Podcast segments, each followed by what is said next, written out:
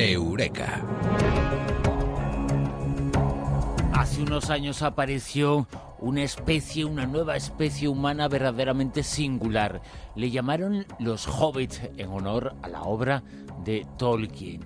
Eran eh, seres humanos de pequeña estatura. Aparecieron en Indonesia, en la isla de Flores. Y el escándalo, las eh, dudas, todo lo que se ha montado desde entonces, si hay nuevas eh, noticias a propósito de ellos, esta noche será el tema en Eureka.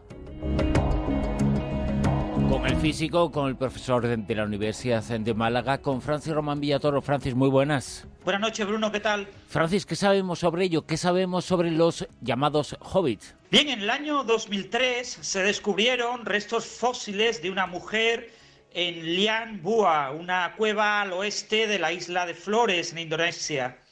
Correspondían a un homínido de pequeño tamaño, con un cerebro del tamaño de un chimpancé, cerca de 400 centímetros cúbicos, unas extremidades muy cortas que indicaban que su altura era de unos 106 centímetros de altura en edad adulta. Sus descubridores apodaron a la nueva especie como Hobbit y publicaron su hallazgo a bombo y platillo en la revista Nature en el año 2004. En su artículo fecharon los restos fósiles en unos 18.000 años y afirmaban que se trataba de una nueva especie del género Homo, bautizada Homo floresiensis. Los restos fósiles de otros individuos parecían indicar que esta especie se extinguió hace unos 12.000 años. El Homo sapiens pasó por Indonesia hace unos 50.000 años cuando se dispersó hacia el sudeste asiático y Australia. Por tanto, parecía que el diminuto hombre de flores sobrevivió en la isla durante unos 40.000 años tras el paso de los humanos modernos por dicho archipiélago. Sin embargo, nuevas excavaciones y la reevaluación de los restos fósiles demuestran ahora que el hobbit se extinguió hace unos 50.000 años, coincidiendo con el paso de los hombres modernos. Las excavaciones realizadas entre los años 2007 y 2014 en la cueva de Liambúa revelan que todos los restos óseos de Homo floresiensis hallados entre 100.000 y 60.000 años de antigüedad eh, indican eh, en un trabajo liderado por Thomas Sutikna de la Universidad de Wollongong en Nueva Gales del Sur, en Australia, y sus colegas, que por eh, la estratigrafía del suelo indican claramente que el hombre de flores se extinguió hace aproximadamente unos 50.000 años. Existe, por lo tanto, la posibilidad de que hubiera una convivencia entre nosotros, nuestros ancestros, eh, los ancestros del hombre moderno, aunque fuera muy breve, porque hay una coincidencia entre su desaparición y nuestra aparición. ¿Se sabe efectivamente si hubo esa convivencia?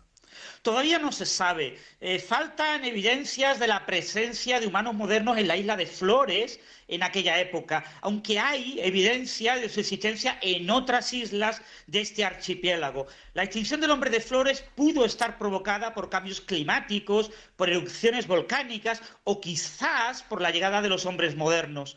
Varias especies animales, como buitres, cigüeñas gigantes, un tipo de elefante pigmeo que se llama estegodón e incluso el dragón de Komodo desaparecieron de la secuencia estratigráfica en la isla de Flores junto con el hobbit pero hoy en día aún no se conoce la causa de esta desaparición simultánea de todas estas especies.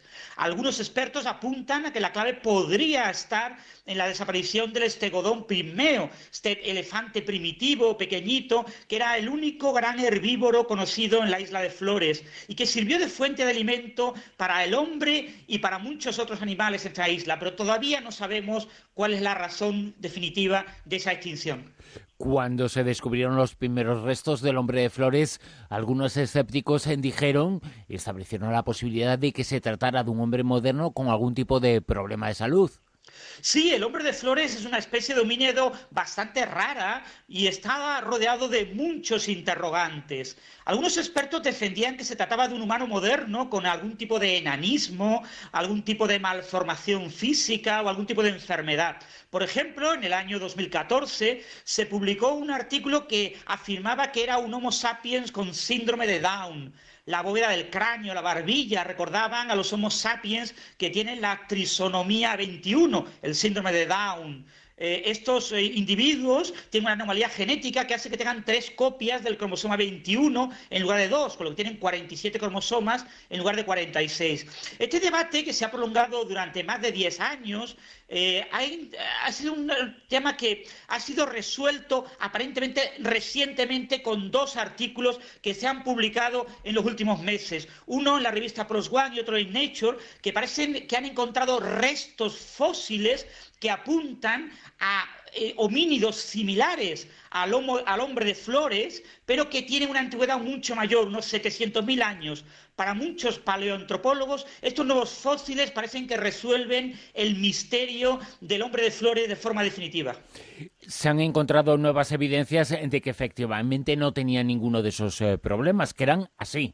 Exactamente, el individuo de Homo floresiensis, del que se conservan restos fósiles más completos, que se ha bautizado como LB1 y que muestra características similares al síndrome de Down. Sin embargo, cuando ha sido reanalizado en un trabajo publicado por Maciek Genever y sus colegas, ella trabaja, es profesor de anatomía en la Universidad de Adelaida, Australia, eh, se ha publicado ahora un nuevo estudio que indica que parece ser que los nuevos análisis de estos restos descartan que sean debidos al síndrome de Down, a la tesonomía del cromosoma 21. Eh, la relación de los pies y los brazos eh, es muy diferente a la de otros seres humanos.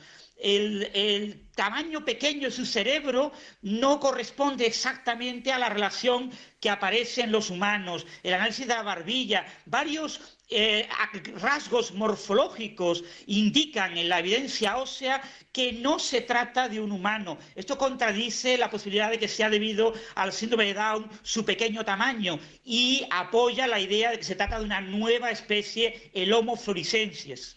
Y por lo tanto esa especie está situada en algún punto dentro del árbol evolutivo. ¿Dónde tenemos eh, que situar al Homo floresiensis, al Hobbit? Se han encontrado nuevos restos en otro yacimiento fósil que también se encuentra en la isla de Flores, que se llama Matamengue, y que se encontraron en el año 2015. Estos restos están datados a unos 700.000 años de antigüedad. Un artículo que se ha publicado en la revista Nature, liderado por Ger van der Berg, un paleoantropólogo de la Universidad de Wollongong en Australia, y varios eh, colegas, ha identificado restos fósiles de una mandíbula y de seis dientes que corresponden a un homínido de pequeño tamaño, cuyas características morfológicas son parecidas al Homo floresiensis, aunque tiene rasgos más primitivos. Por eso se afirma que se trata de restos fósiles de ancestros del hombre de flores. Estos fósiles ya tenían un tamaño diminuto al menos hace 700.000 años.